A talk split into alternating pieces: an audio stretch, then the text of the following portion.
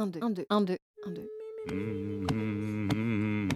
Allez en place. Action. Vous écoutez Chat Mental fait son cinéma avec Han Solo et Loulou.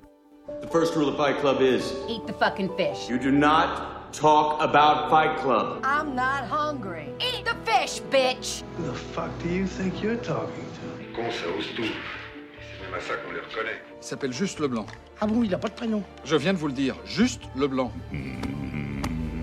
Your fish, eat your fish, eat your fish, eat your fish. Elle commence à me les briser, me People don't think anymore. They feel. How are you feeling? Well, I thank you, life. Thank you, love. Bienvenue dans notre chronique ciné. Ici, vous allez découvrir les petits dessous et les grandes histoires des films et séries. On est des aficionados du grand et du petit écran et on vous emmène avec nous dans le merveilleux monde du cinéma. And the Oscar goes to Guillermo del Toro. Aujourd'hui, on va vous faire voyager dans un monde peuplé de créatures étranges et monstrueuses. Des hommes poissons, des robots géants, des fantômes mystérieux, des monstres gentils. Oui, c'est un paradis. Partons ensemble à la rencontre de ces beautiful freaks, tout droit sortis de l'imagination fertile de Guillermo del Toro. Dans ce podcast, nous allons plus précisément nous intéresser à son tout dernier film, The Shape of Water, ou La forme de l'eau en français dans le texte.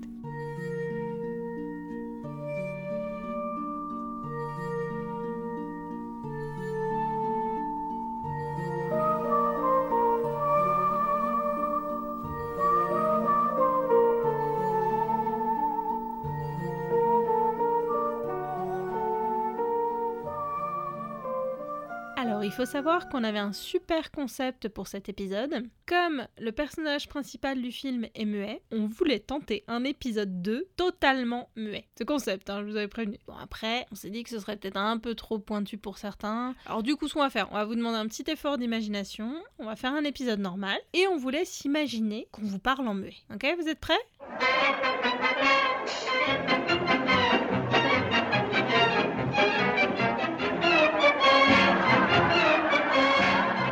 Imaginez bien là? Bon. La forme de l'eau, c'est donc un film sorti en décembre 2017 aux US et en février 2018 en France. Il est coécrit et réalisé par Guillermo del Toro. Au casting, on retrouve de jolis noms comme euh, Sally Hawkins, Doug Jones, Michael Shannon, Octavia Spencer, Richard Jenkins, pour ne pas les nommer. Le film a été projeté pour la première fois à la Monstra de Venise en 2017 et a remporté directement le Lion d'Or. Ça commence bien. Puis il a poursuivi sa petite collecte de récompenses en passant entre autres par les Golden Globe, meilleur réalisateur et meilleure musique, pour finir avec la consécration aux Oscars avec 4 statuettes sur 9 nominations joli ratio, dont les prestigieuses meilleur réalisateur et meilleur film. Et meilleure musique aussi. N'oublions pas Alexandre Desplat. En effet, big up Alexandre. Voilà, c'était notre petit moment French Pride. L'histoire de Shape of Water est tout droit sortie de l'esprit fantasque de Guillermo del Toro. Et d'ailleurs, il a raconté que quand il a pitché le film à Sally Hawkins, ils étaient à une soirée et il était un peu ouf, éméché. Et le problème, c'est que c'est une histoire qui ne fait pas paraître plus sobre, bien au contraire. Alors, c'est l'histoire d'une fille muette. Elle s'appelle Eliza et elle fait le ménage. Travaille pour la NASA ou un truc du gouvernement, tu vois là, où il y a des espions, des Russes et tout ça quoi. Et en fait, un jour, elle tombe sur un homme poisson. Genre, ils font des expériences dessous et tout.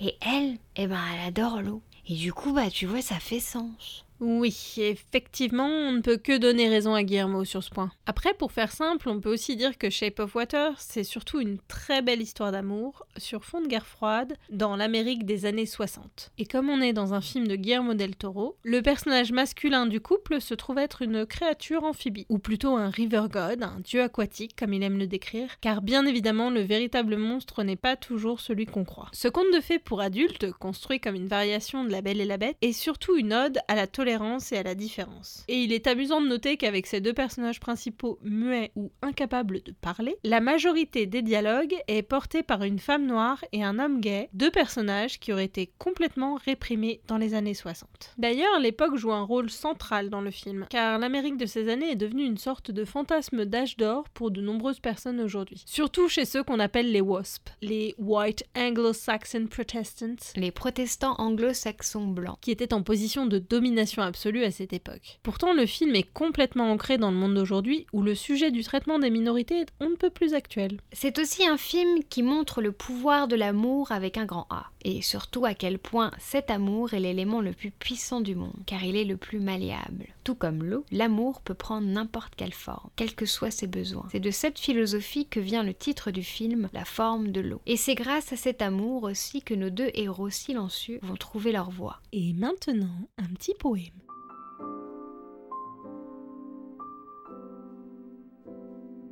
Unable to perceive the shape of you, I find you all around me. Your presence fills my eyes with your love. It humbles my heart, for you are everywhere.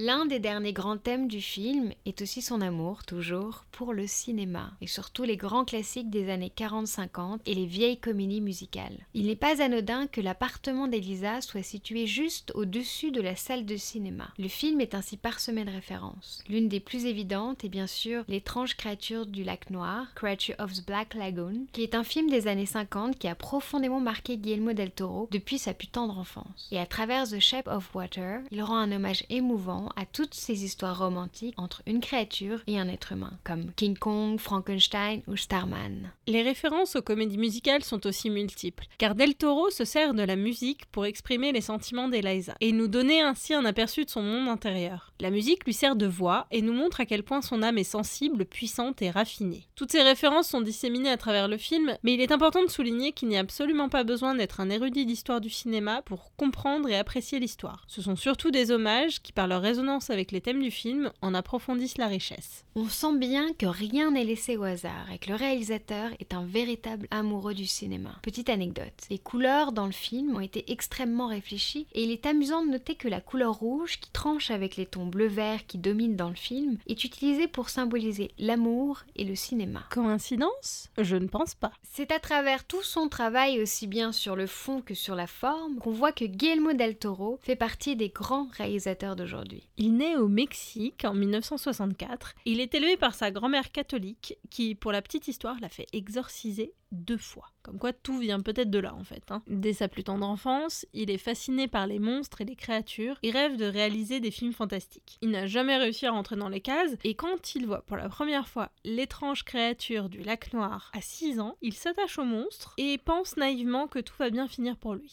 Raté. Bon après il avait 6 ans. Hein. Cet amour quasi anthropologique pour les créatures va le suivre tout au long de sa carrière. Et il débute dans le cinéma en travaillant dans le maquillage et les effets spéciaux. En 1993, il réalise son premier film Chronos, un film d'horreur avec Ron Perlman, qu'il retrouvera dans Hellboy dix ans plus tard. Le film remporte de nombreux prix, notamment au Festival de Cannes et au Premio Ariel, l'équivalent des Césars au Mexique. Il fonde alors sa propre société de production, le Tequila Gang. Au début des années 2000, il se lance dans la première partie de son diptyque sur la guerre d'Espagne, Les Chines du Diable, avant de s'attaquer à l'adaptation d'Hellboy en 2004. C'est d'ailleurs lui qui impose Ron Perlman dans le rôle d'Hellboy. La consécration survient avec la deuxième partie de son diptyque, Le labyrinthe de Pan. Le conte fantastique est projeté pour la première fois au Festival de Cannes en 2006, où il reçoit une ovation debout de 22 minutes et reste l'un de ses films les plus réussis. Il a aussi travaillé avec Peter Jackson sur le scénario d'adaptation du Hobbit, qu'il devait à la base réaliser. Mais suite à de nombreux retards et problèmes de production, il abandonne le projet en 2010. Très prolifique, il a également coécrit une trilogie de romans sur des vampires, The Strain, qui sera adaptée en série télé.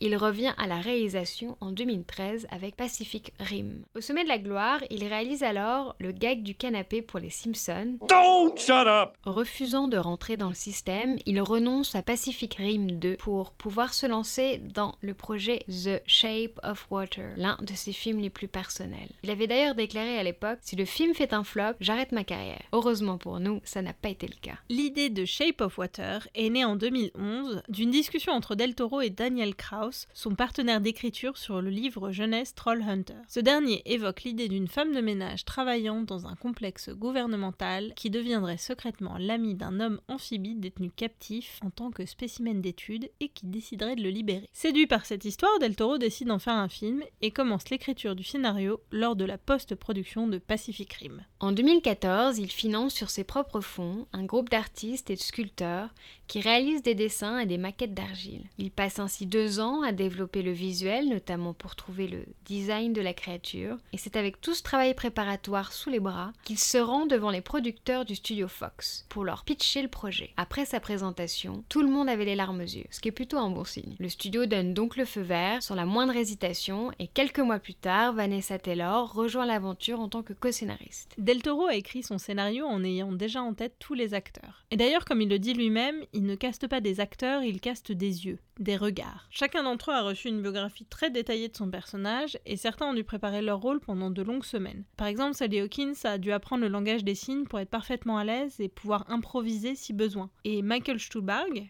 qui, pour la petite histoire et pour ceux qui ne l'ont pas reconnu, joue le père dans le film Call Me By Your Name, euh, lui, il a dû apprendre le russe, même s'il avait déjà quelques notions à la base, le petit chanceux. Bien sûr, celui qui aura le travail le plus complexe reste Doug Jones, qui interprète les créatures de Monsieur Del Toro depuis presque 20 ans. Il lui fallait environ 3 heures pour enfiler le costume, très rigide, en mousse de latex, de caoutchouc et de silicone, avec l'assistance de pas moins de 4 personnes, s'il vous plaît. Le visage et les mains étaient ensuite collés sur sa peau et maquillés. Il est amusant de noter que les branchies avaient été construits sur le costume et étaient actionnés mécaniquement par téléguidage. Les seuls effets créés en post-prod concernaient les mouvements des yeux. Pour la petite histoire, Guillermo del Toro a, comme à son habitude, mis un peu de lui dans la créature en enregistrant une partie des cris, notamment ceux où elle souffre, agonise et manque d'air.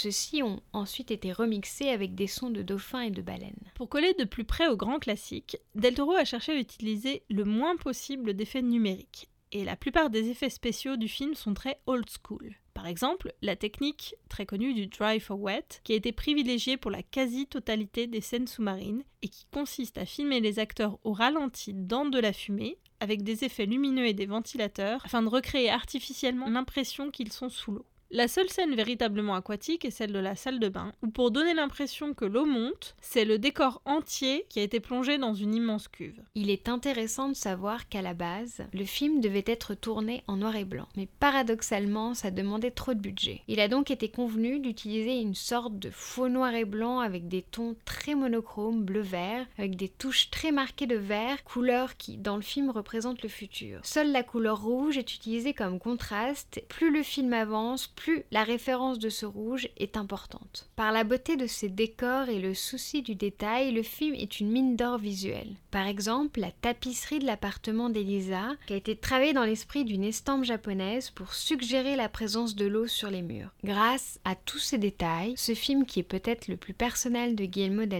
Est probablement aussi l'un des plus aboutis. Et on conclura avec une note musicale. Bonne écoute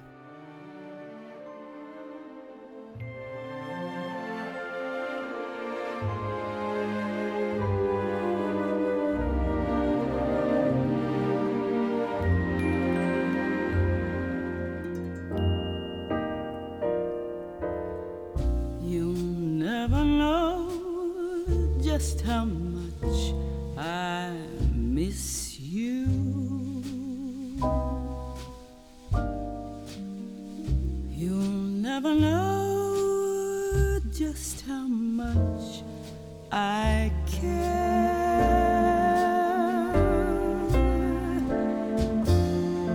And if I tried, I still couldn't hide my love for you. You ought to know, for haven't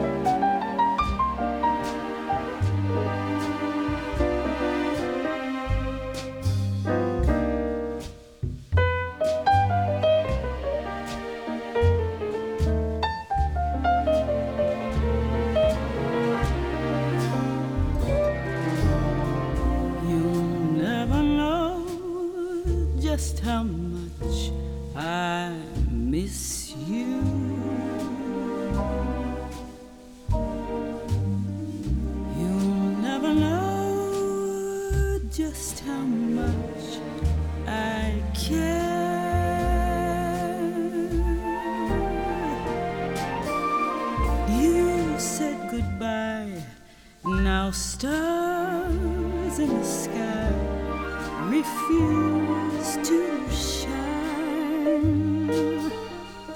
Take it from me, it's no fun to be alone